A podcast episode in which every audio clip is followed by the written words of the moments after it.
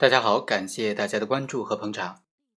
我们知道，醉酒驾车呢是很有可能会构成犯罪的，至少也会被处以非常严重的行政处罚的。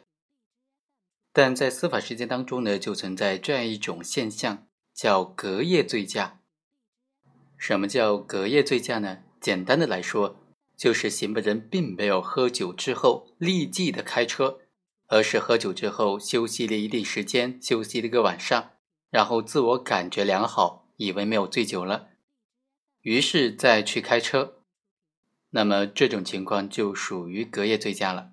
那隔夜醉驾，它还构不构成犯罪呢？检察院一般会不会对这种行为起诉呢？今天就给大家介绍一个隔夜醉驾，检察院作出不起诉的案件。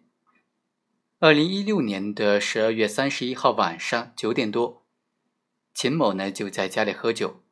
到了第二天早上八点多，他就开车正常上班了，开着他的小型货车大行其道。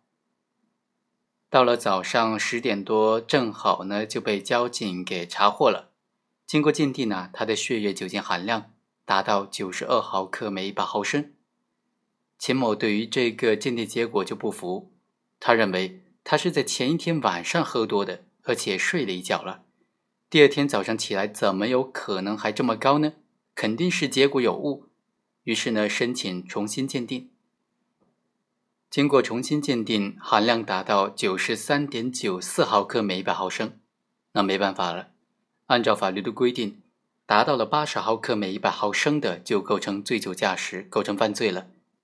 这个案件就移送到了检察院审查起诉。检察院经过审理，就认为呢。秦某虽然实施了刑法第一百三十三条规定的危险驾驶的行为，但是考虑到他的犯罪情节轻微，到案之后也能够如实的供述自己的罪行，并且呢，秦某并不是喝酒完之后立即驾车，而是经过了一天晚上休息之后，第二天才驾驶机动车辆的，主观恶性并不大，社会危害性也比较小，所以呢，根据刑法的规定，可以给予从轻处罚。于是呢，检察院就决定对秦某不予起诉。好，以上就是本期的全部内容，我们下期再会。